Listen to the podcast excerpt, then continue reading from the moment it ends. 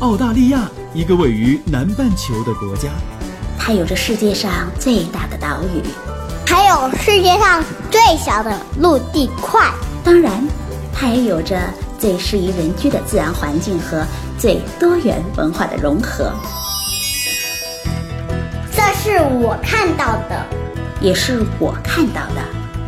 你好，我是甜甜圈，五岁女孩的妈妈。我是五岁的美拉拉。我们在澳洲，在路上。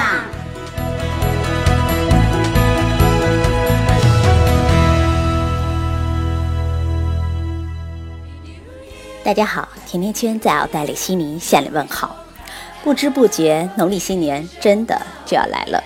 春节是我们最最隆重的传统节日，一提起春节啊，第一个念头就是回家。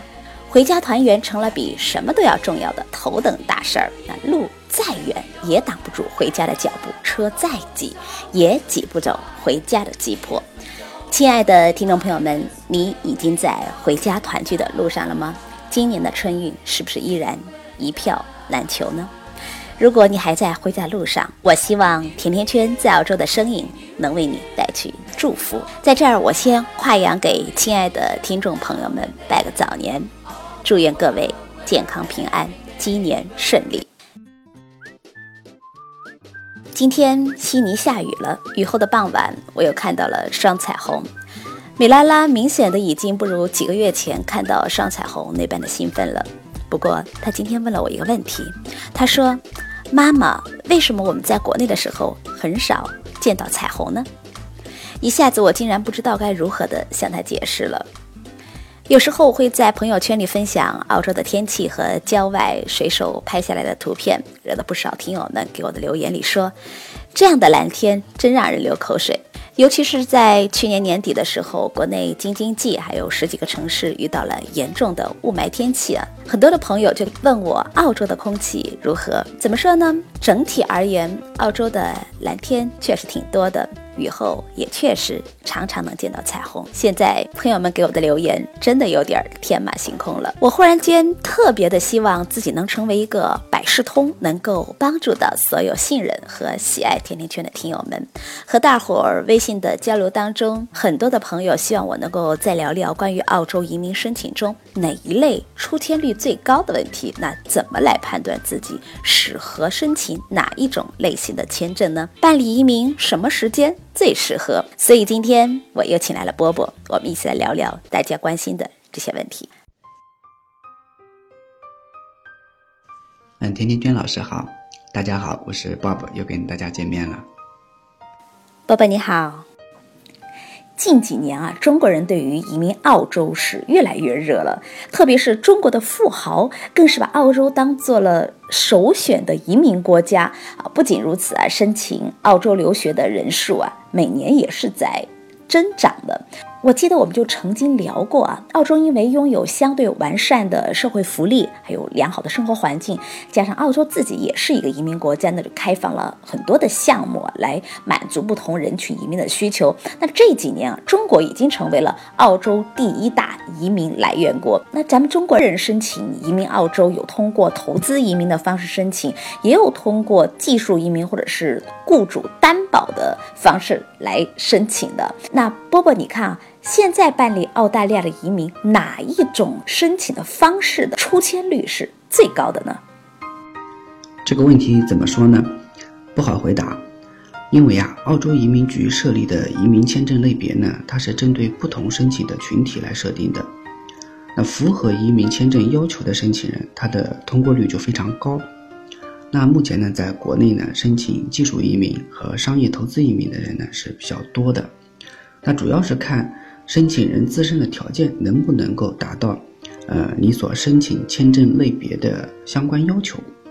那在这里，我们建议啊，在申请之前，呃，先可以去咨询一下专业的移民人士，那不要道听途说，这点很重要啊。还有一点就是要提醒申请人的是，做任何事情其实没有百分之一百成功的说法，所以啊，申请人在。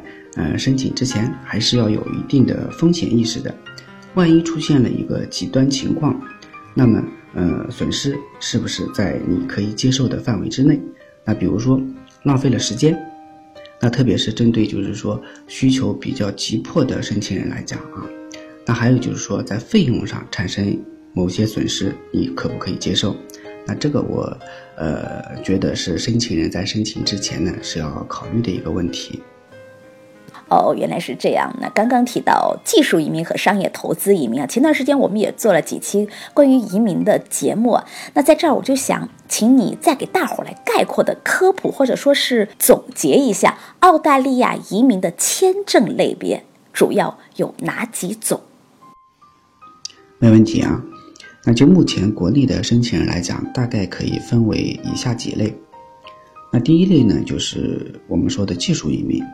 像幺八九、幺九零、四八九啊这些类别，那要求呢就是申请人首先你得符合职业列表上的职业，并且呢有相关的一个工作经验和工作年限，呃语言成绩，比如说雅思，那你的成绩呢至少是要在四个六分以上，那才有这个资格去递交申请。那像一些比较热门的，呃专业啊，你比如说像会计，呃计算计算机类的啊，它的要求会更高一点。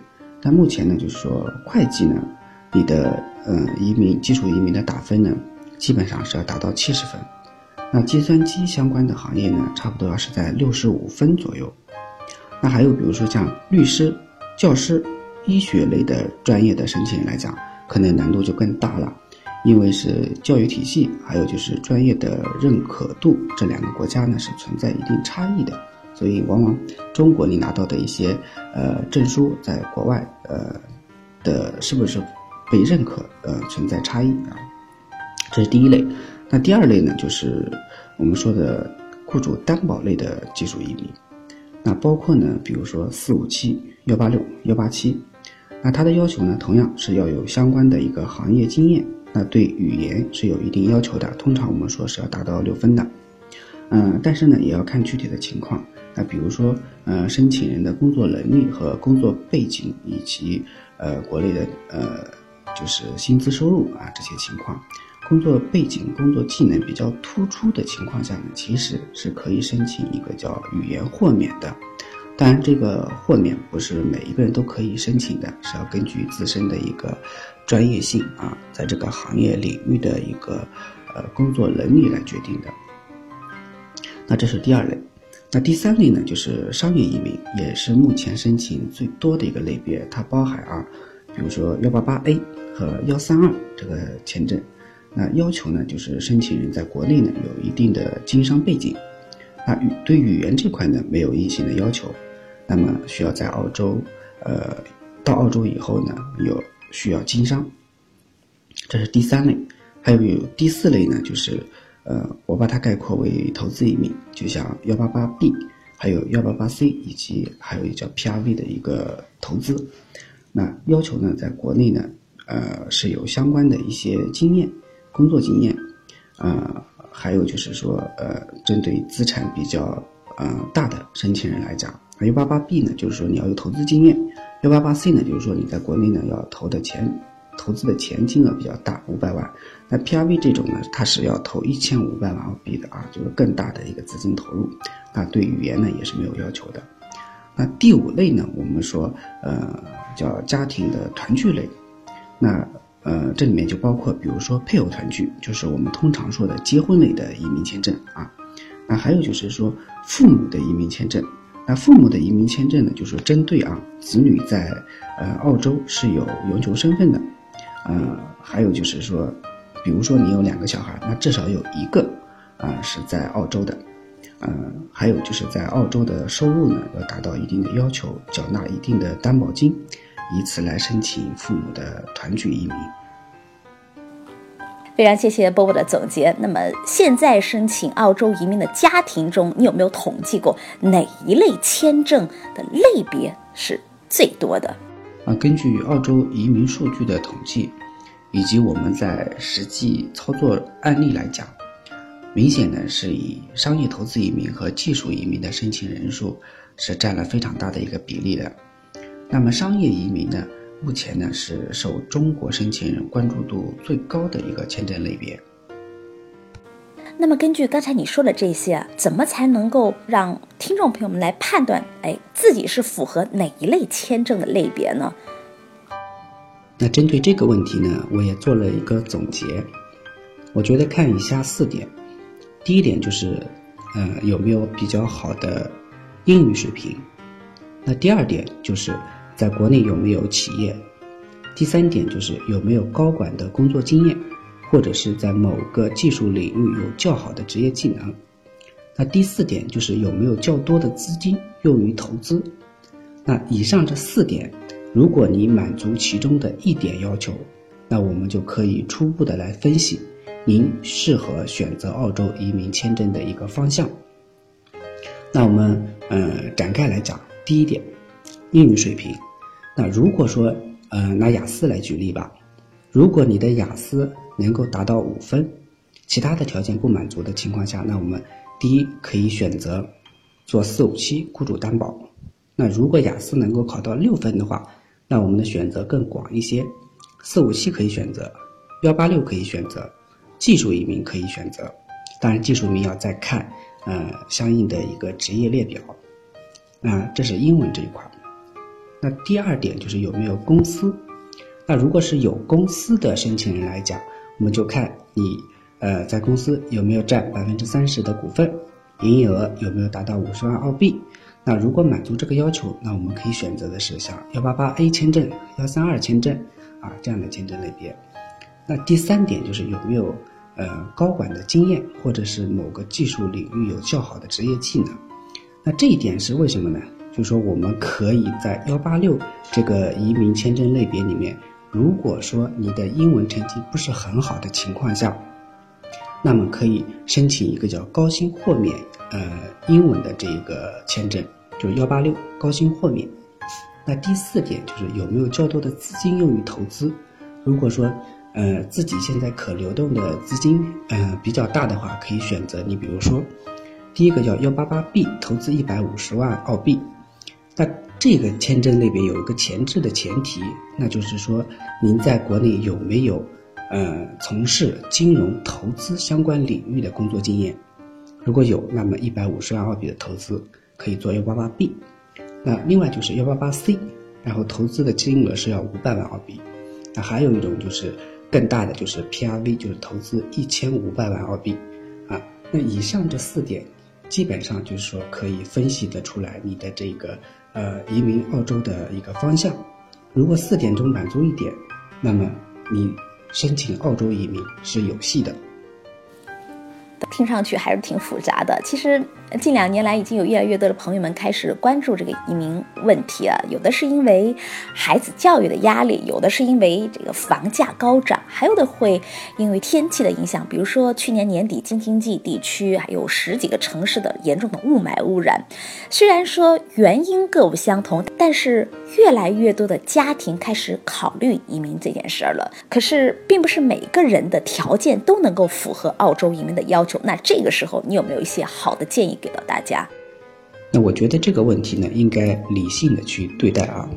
首先，申请人要搞清楚自己移民是为了什么。那比如说，现在有很多中国家庭办移民呢，是为了呃小孩子的教育。那可以对比一下，了解一下其他的国家。如果不符合澳洲移民条件的话，那非要去做这件事情，我觉得不可取。也没有太大的意义，那更耽误了自己的时间。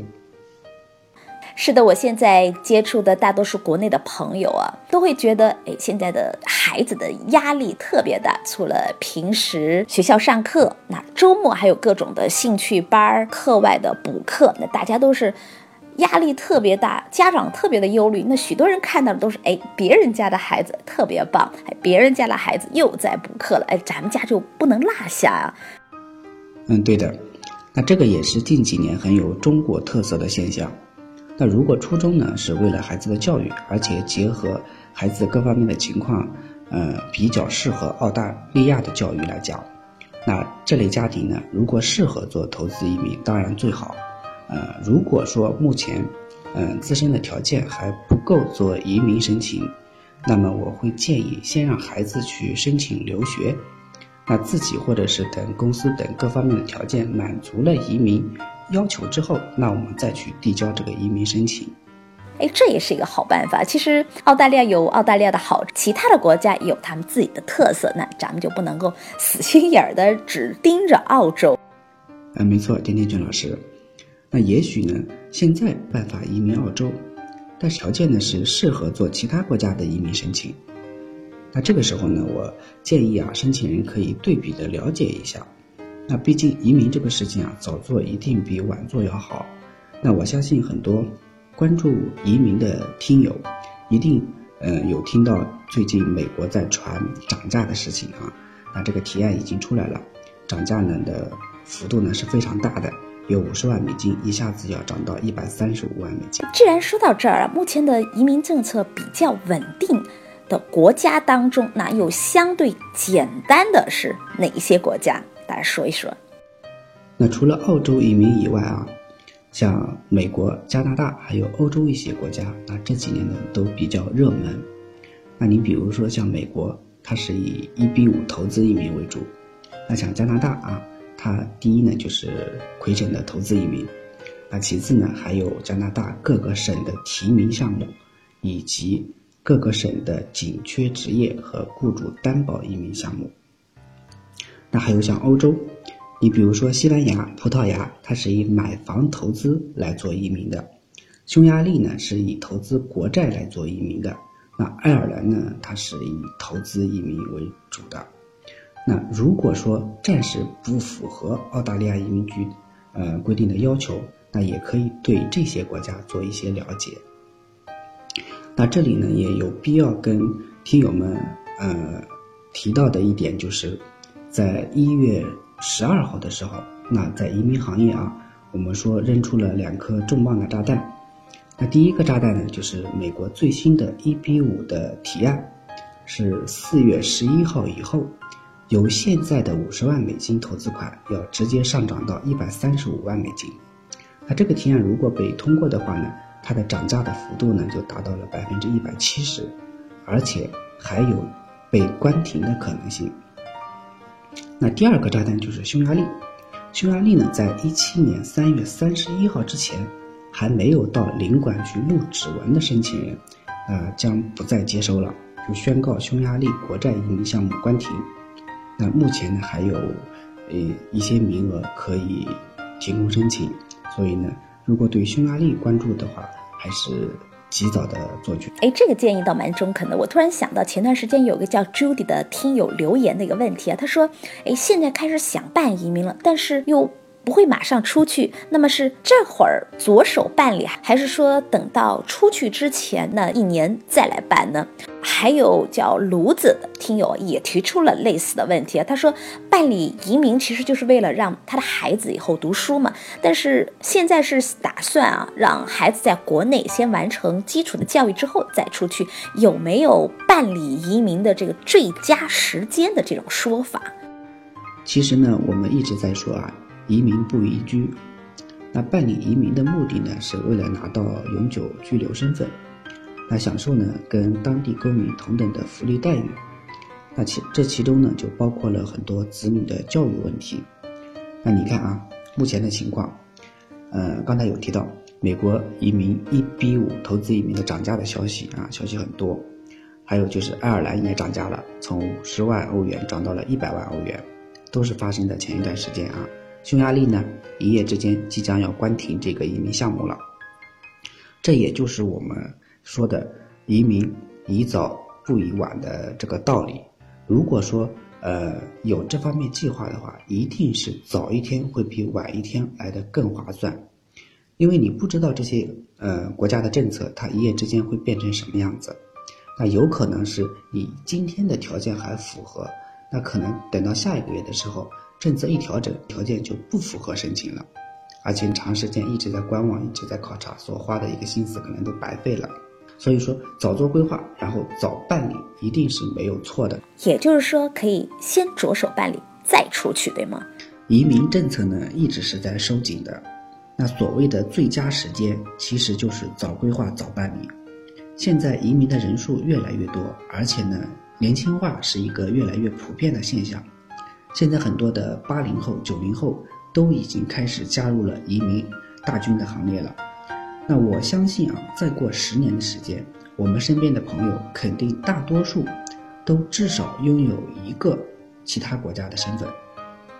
这种可能性还是蛮大的。哎，咱们还是回过头来继续的聊一下澳大利亚移民的话题啊。我知道在二零一六年的时候，澳大利亚就出来了一个新的签证的类别，好像叫幺八八一，对吗？哎，你也给大家详细的来介绍一下好不好？好的，那这个签证类别呢，应该就是我们说的幺八八 E 了。它呢也是幺八八大家族中的一员。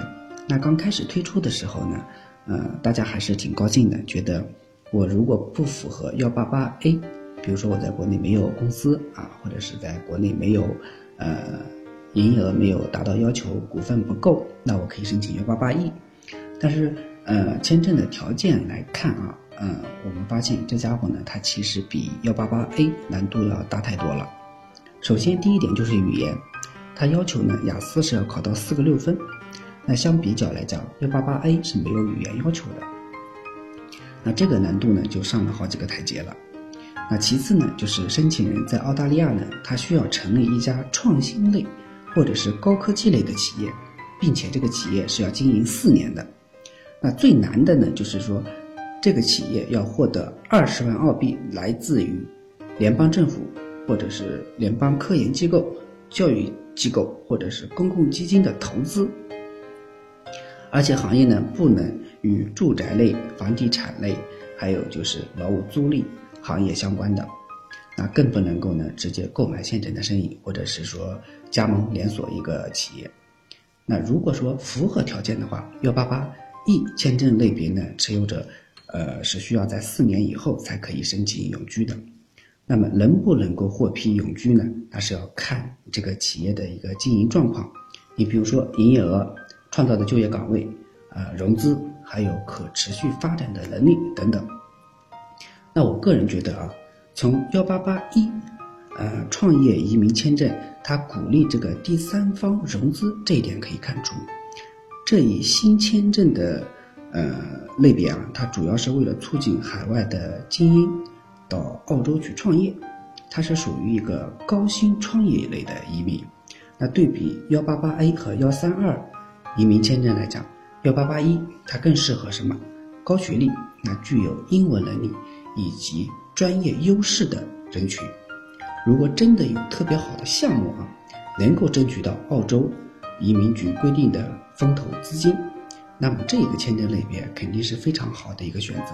那做生意的同时，顺便就可以把澳洲的身份给拿了。哦，原来是这样。就有听友说，他曾经想。到过要申请这个签证的类别，后来发现就不了了之了。原来条条框框有这么多，澳大利亚移民局也是在绞尽脑汁的出各种各样的方案啊。嗯，澳洲政府的思路呢是非常清晰的啊。如果说你有技术语言又好，那么你可以申请技术移民；那如果你有经商经验，那么你可以来澳洲继续发挥你的经商技能，为澳洲。带来新的呃就业机会以及刺激它的一个商业发展。如果说呃有钱，那么你可以选择幺八八 C，呃五百万投资。如果说你有很好的创意、科研类的呃科技类的，那么你可以选择幺八八一。好，再来看一下听友叫王白石的留言。他说他想很确切的知道澳洲到底有没有买房移民的这个移民政策。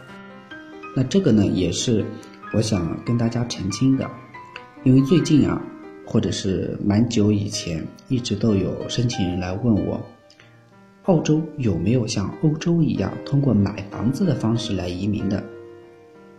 那我只能说，不管你从哪个渠道听说的这样的消息，那请你谨慎的对待，因为在澳大利亚的移民法中，目前为止还没有出现过单纯靠买房子可以移民到澳大利亚的。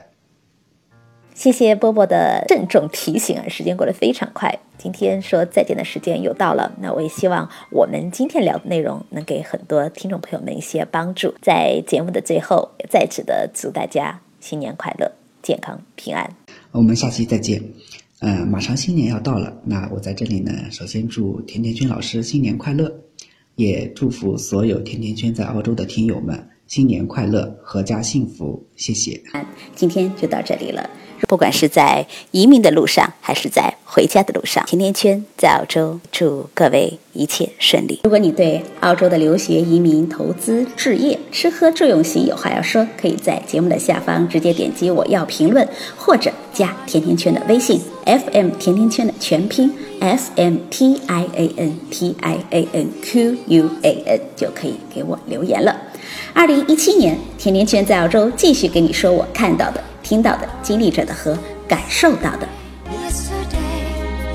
now's the time for